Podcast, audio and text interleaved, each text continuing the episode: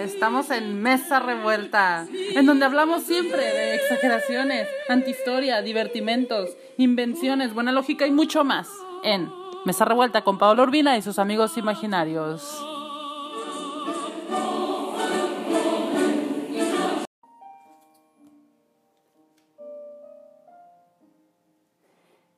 Hola, hola. ¿Hay alguien? bueno, vamos a comenzar. No, creo que ya lo comenzamos en el pasado. Vamos a continuar con la segunda parte de la historia de Aladino. Wow, nos quedamos en que en que el wow, el magrebí los convenció y bueno, aquí la cosa es que los conquistó a él y a su madre y ahora pretende llevarse al chamaco. ¿A dónde? Eso es lo que vamos a averiguar. Acompáñenme y comenzamos.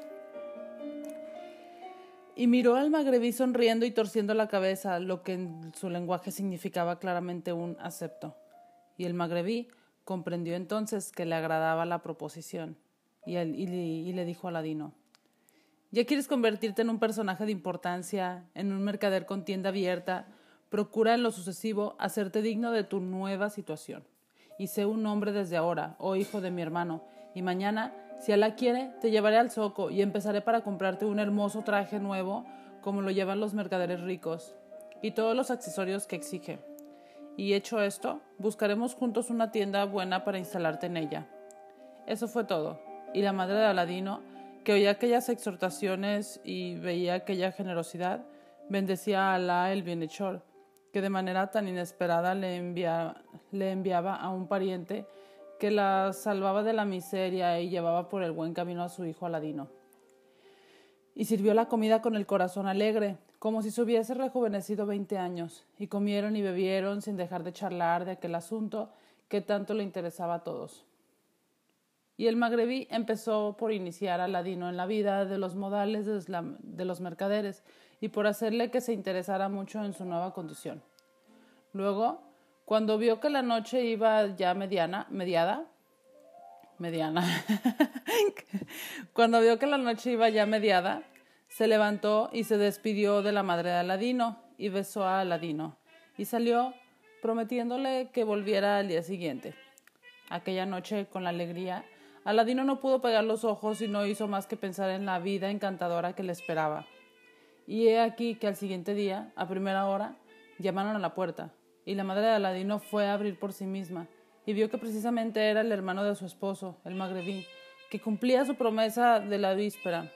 Y sin embargo, a pesar de las instancias de la madre de Aladino, no quiso entrar, pretextando que no era hora de visitas, y solamente pidió permiso para llevarse a Aladino consigo al zoco. Y Aladino, levantado y vestido ya, corrió enseguida a ver a su tío, y le dio los buenos días y le besó la mano. Y el magrebí cogió de la mano y se fue con él al zoco y entró con él en la tienda del mejor mercader y pidió un traje que fuese el más hermoso y el más lujoso entre los trajes a la medida de Aladino. Y el mercader le enseñó varios al, a cuál más hermosos. No, le enseñó varios a cuál más hermoso. Y el magrebí dijo a Aladino, escoge tú mismo el que te guste, hijo mío.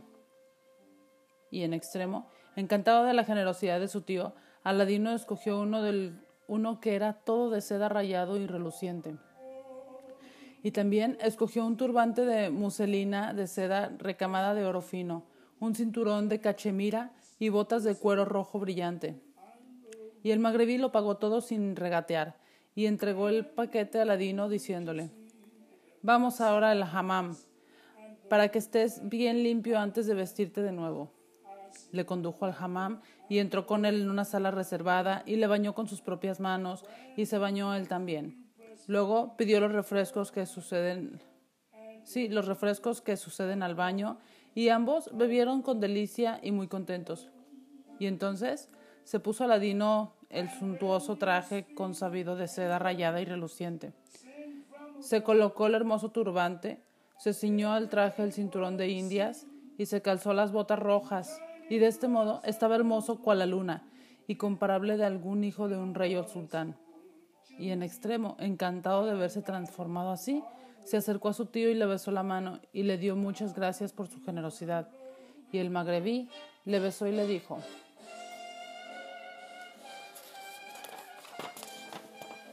Ay. Todo esto no es más que el comienzo. Y salió con él al hammam y le llevó a los ojos más frecuentados y le hizo visitar las tiendas de los grandes mercaderes y hacíale admirar las telas más ricas y los objetos de precio, enseñándole el nombre de cada cosa en particular y le decía, ¿cómo vas a ser mercader? En es ah, no, no, espérame. Como vas a ser mercader, es preciso que te enteres de los pormenores de ventas y compras. Luego le hizo visitar los edificios notables de la ciudad y las mezquitas principales y los khan, en que se alojaban los, las caravanas. Y terminó el paseo, haciéndole ver los palacios del, sultán y los jardines que los circundaban. Y por último, le llevó al Khan grande, donde paraba él, y le presentó a los mercaderes conocidos suyos, diciéndoles, es el hijo de mi hermano, y les invitó a todos una comida en honor a Aladino, y les regaló los manjares más selectos, y estuvo con ellos y con Aladino hasta la noche. Entonces se levantó y se despidió de sus invitados, diciéndoles que iba a llevar a Aladino a su casa, y en efecto no quiso dejar volver solo a Aladino, y le cogió de la mano y le encaminó con él a casa de la madre. Y al ver a su hijo tan magníficamente vestido, la pobre, la pobre madre de Aladino creyó perder la razón de alegría y empezó a dar gracias y bendecir mil veces a su cuñado diciéndole, Oh hermano de mi esposo, aunque toda la vida estuviera dándote gracias, jamás te agradecería bastante tus beneficios. Oh mujer de mi hermano, contestó el magrebí, no tienes ningún mérito, verdaderamente ningún mérito, el que yo obre de esta manera porque Aladino es hijo mío. Mi deber es servirle de padre en lugar de difunto. No te preocupes, pues, por él y estate tranquila. Y dijo la madre de Aladino, levantando los brazos al cielo. Por el honor de los santos antiguos y recientes, ruego a Alá que te guarde y te conserve, oh hermano de mi esposo, y prolongue tu vida para nuestro bien, y a fin de que seas el Alá cuya sombra proteja siempre a este niño huérfano. Y ten la seguridad de que él, por su parte, obedecerá siempre tus órdenes y no hará más que lo que le mandes. Oh mujer de mi hermano, dijo el magrebí, Aladino se ha convertido en hombre sensato, porque es un excelente mozo, hijo de buena familia, y espero que desde luego que será digno descendiente de su padre y refrescará tus ojos. Luego añadió, dispénsame, oh mujer de mi hermano, porque mañana viernes, mañana viernes, no se abre la tienda prometida. No, no, no, no, a ver, a ver. Dice, dispénsame, oh mujer de mi hermano, porque mañana viernes no se abre la tienda prometida. Pues ya sabes que el viernes están cerrados los ojos y que no se puede tratar de negocios. Ah, es que son los, los Shabbat. Desde que se pone el sol hasta que amanece, ¿verdad? Es eso. Bueno, pero pasado mañana, sábado, se hará si la quiere. Mañana, sin embargo, vendré por Aladino para continuar instruyéndole y le haré visitar los sitios públicos y los jardines situados fuera de la ciudad, a donde van a pasearse los mercaderes ricos, a fin de que así pueda habituarse a la contemplación del lujo y de la gente distinguida, porque hasta hoy no ha frecuentado más trato que el de los niños, y es preciso que conozca ya a hombres y que ellos le conozcan. Y se despidió de la madre de Aladino, besó a Aladino y se marchó. Ay Dios, y en este momento de su narración, Shirazada vio aparecer la mañana y se cayó discretamente.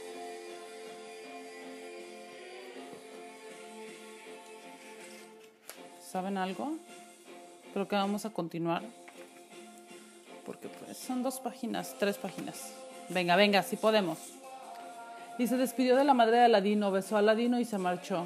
Y añadió, Aladino pensó durante la noche en todas las cosas hermosas que acababa de ver y en las alegrías que acababa de experimentar, y se prometió nuevas delicias para el siguiente día.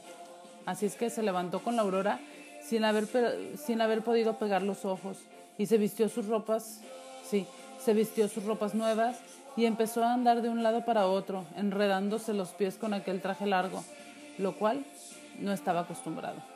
Luego, como su impaciencia le hacía pensar en el magrebí, tardaba demasiado, salió a esperarle a la puerta y acabó por verle aparecer. Y corrió a él como un potro y le besó la mano, y el magrebí le besó y le hizo muchas caricias, y le dijo, le dijo que fuera a advertir a su madre de que se, de que se lo llevaba.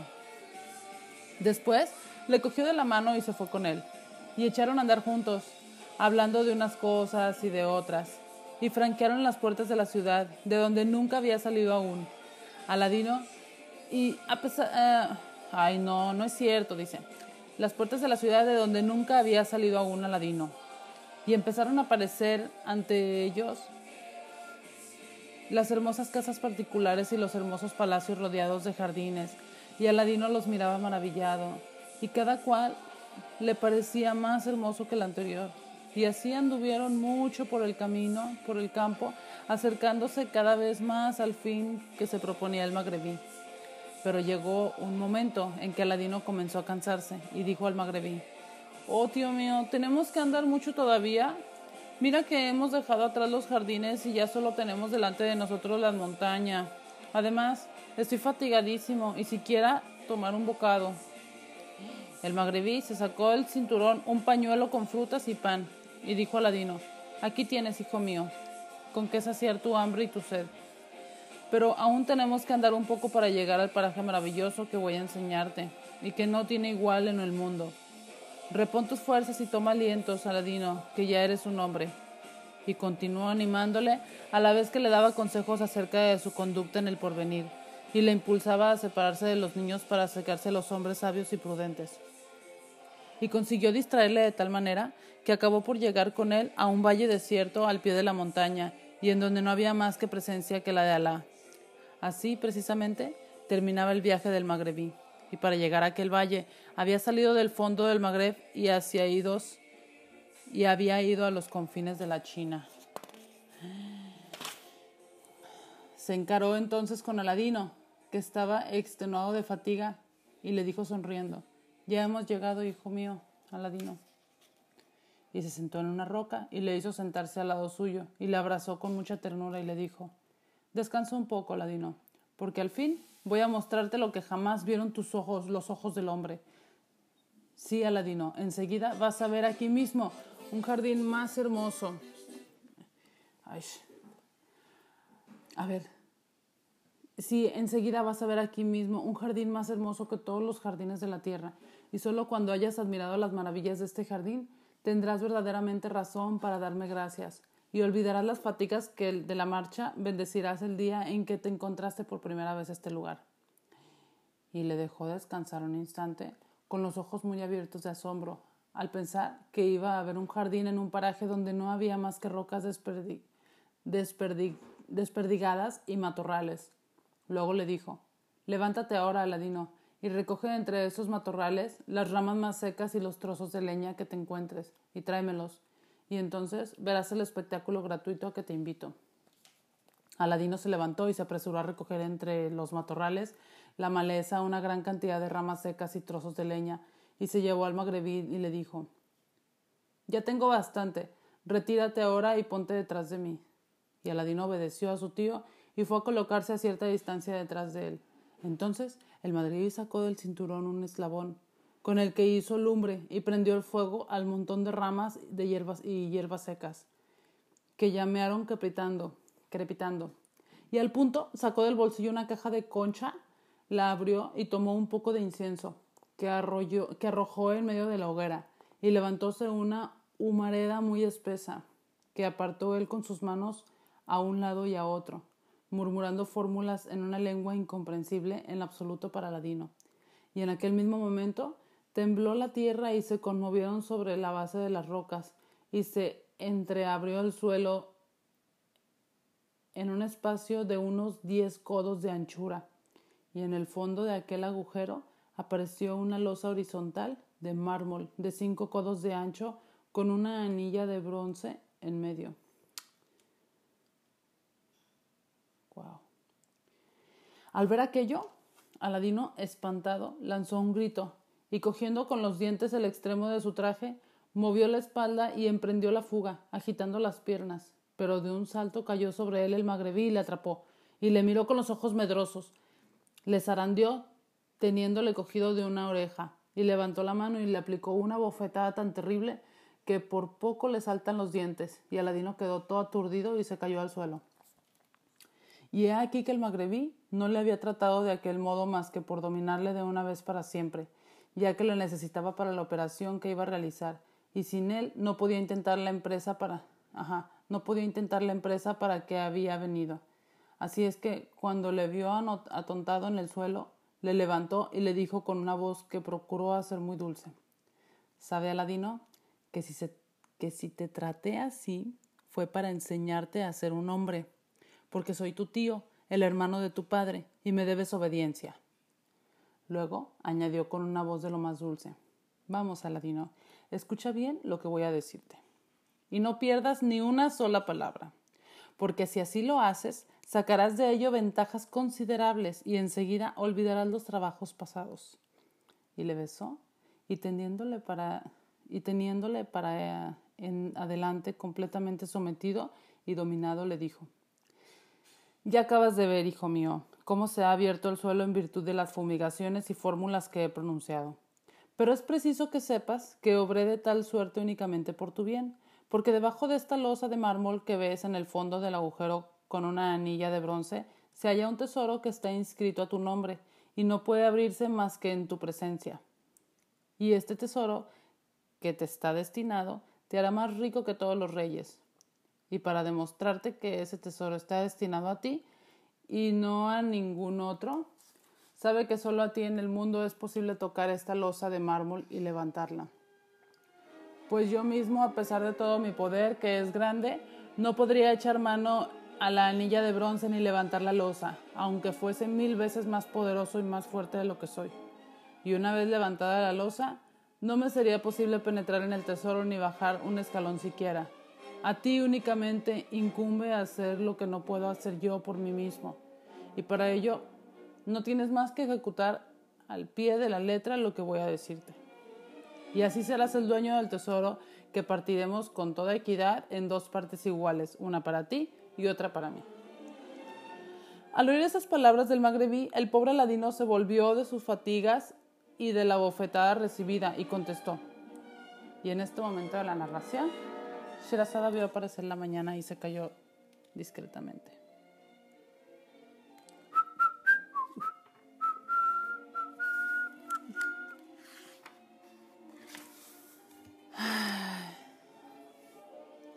Una ligera pausa yo voy por un café, ustedes pónganse cómodos que viene lo bueno.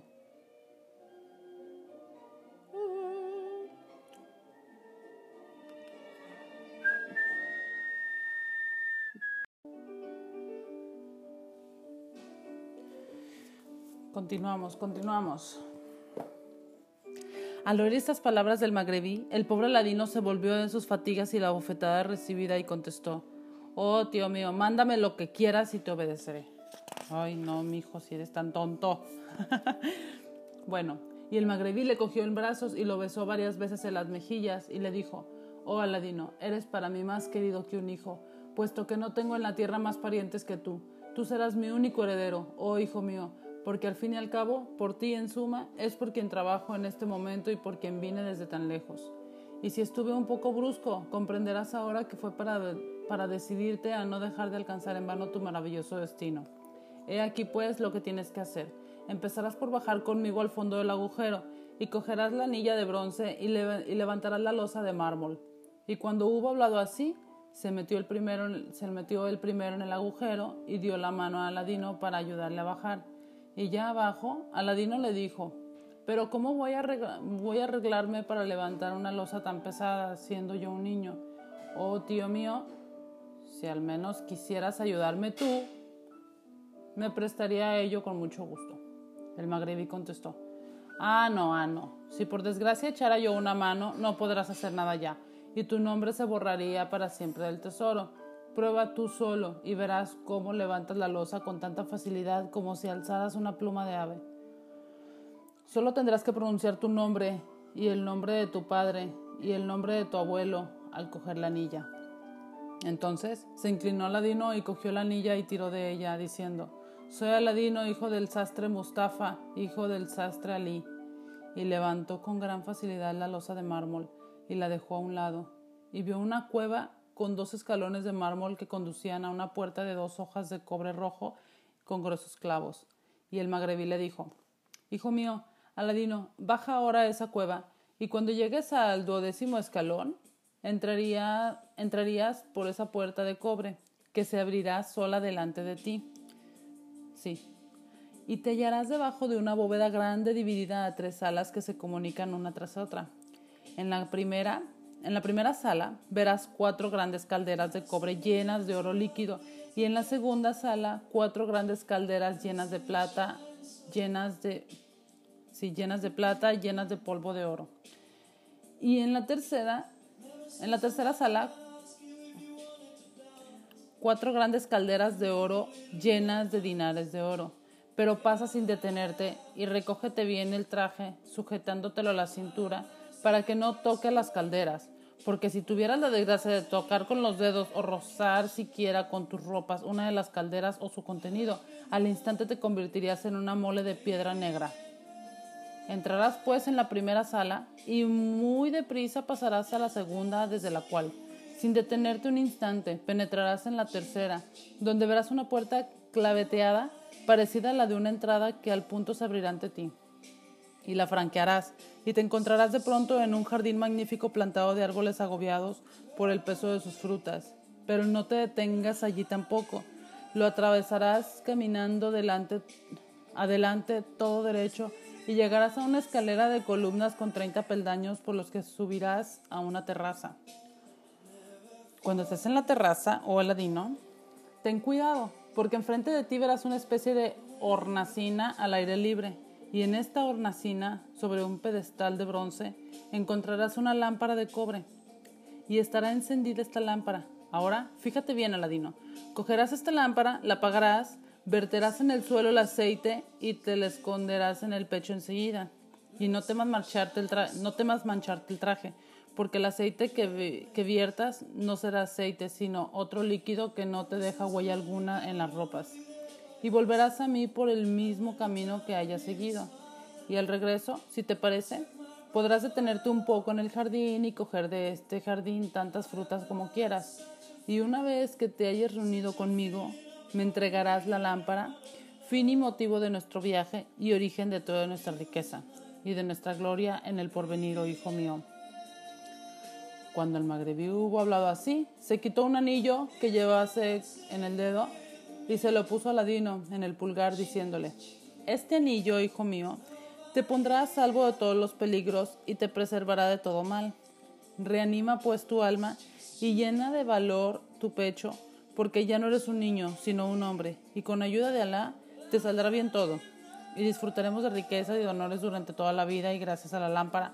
Luego añadió, pero te encarezco una vez más, Aladino, que tengas cuidado de recogerte mucho el traje y ceñírtelo cuanto puedas a la cintura, porque de no hacerte así, de no hacerlo así, estarás perdido y contigo el tesoro. Luego le besó y acariciándole varias veces las mejillas le dijo, vete tranquilo.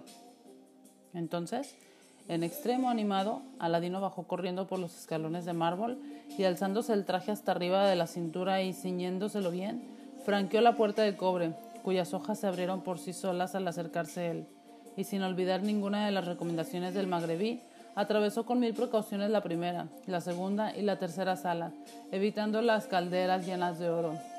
Llegó a la última puerta, la, la franqueó Cruzó el jardín sin detenerse, subió los 30 peldaños de la escalera de columnas, se remontó a la terraza y encaminándose directamente a la hornacina que había frente a él y el pedestal de bronce vio la lámpara encendida.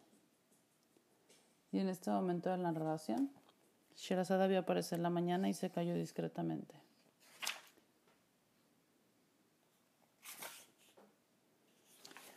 Ay, ay, ay. Me pregunto ahora qué pasará. Pues la verdad yo ya sé qué va a pasar, ¿verdad? Al final se mueren todos. no, no es cierto. Acompáñenme en el próximo. Es más, se va a añadir a este mismo capítulo. Vamos a hacerlo en este mismo. Y en el pedestal de bronce vio la lámpara encendida y tendió la mano y la cogió, y vertió en el suelo el contenido, y al ver que inmediatamente quedaba seco el depósito, se lo ocultó en el pecho enseguida, sin temor a mancharse el traje, y bajó de la terraza y llegó de nuevo al jardín. Libre entonces de su preocupación, Se detuvo un instante en el último peldaño de la escalera para mirar el jardín y se puso a contemplar aquellos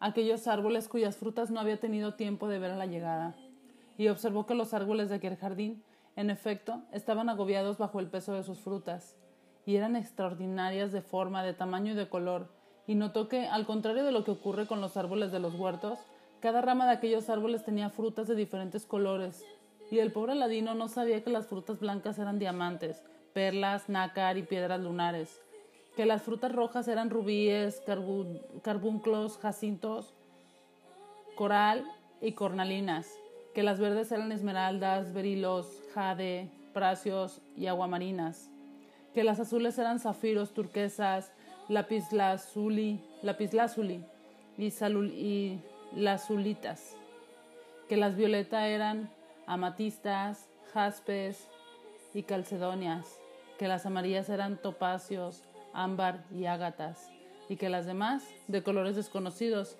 eran ópalos, venturinas, crisólitos, simófanos, hematitas, turmalinas, perídotos, azabaches y cristopacios.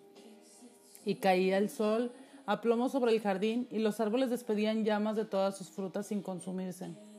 Entonces, en el límite del placer, se acercó a a uno de aquellos árboles y quiso coger algunas frutas para comérselas, y observó que no se las podía meter el diente, y que no se asemejaban para nada más que por su forma a las naranjas, a los higos, a los plátanos, a las uvas y a las sandías de manzanas y a todas las demás frutas excelentes de la China.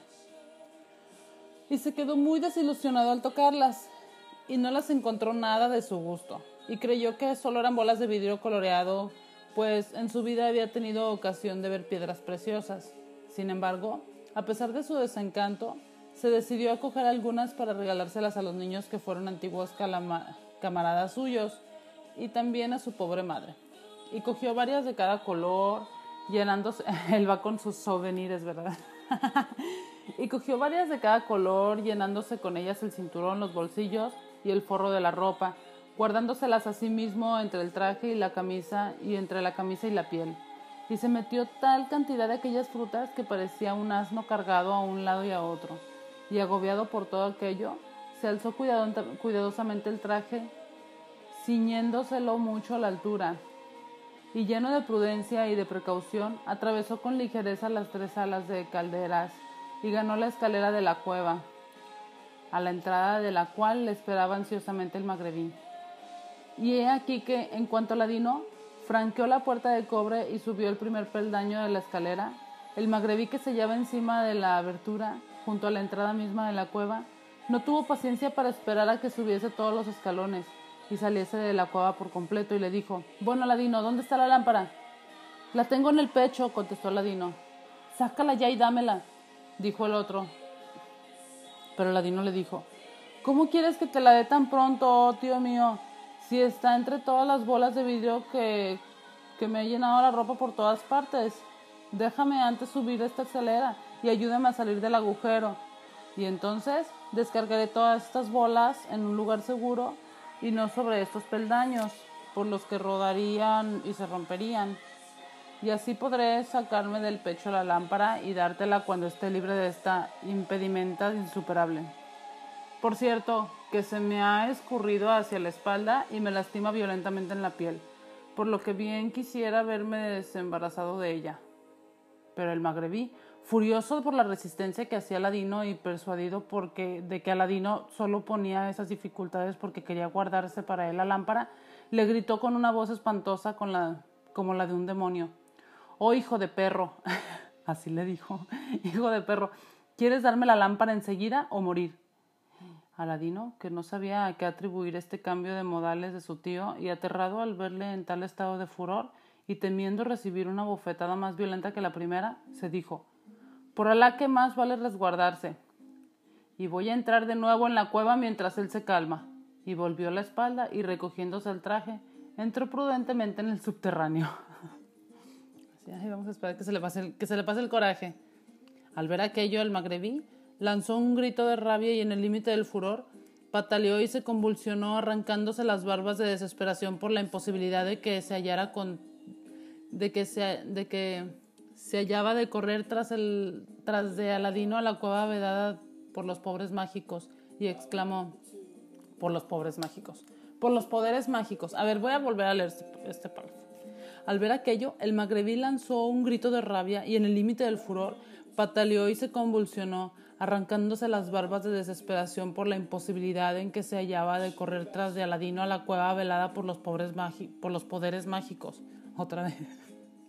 y exclamó, Ah, maldito Aladino, vas a ser castigado como mereces. Y corrió hacia la hoguera que no se había apagado todavía y echó en ella un poco de polvo de incienso que llevaba consigo, murmurando una fórmula mágica. Y al punto, la, luz, la losa de mármol que servía para tapar la entrada de la cueva se cerró por sí sola y volvió a su sitio primitivo, cubriendo herméticamente el agujero de la escalera. Y tembló la tierra y se cerró de nuevo, y el suelo se quedó tan liso como antes de abrirse, y Aladino encontróse de tal suerte encerrado en el subterráneo porque como ya se había dicho, el magrebí era un mago insigne venido del fondo del Magreb y no un tío ni un pariente cercano o lejano de Aladino, y había nacido verdaderamente en África, que es el país y el semillero de los magos y hechiceros de peor calidad. Gracias. Así dice. ¿eh? Y en este momento de su narración, Sherazada vio aparecer en la mañana y se cayó discretamente.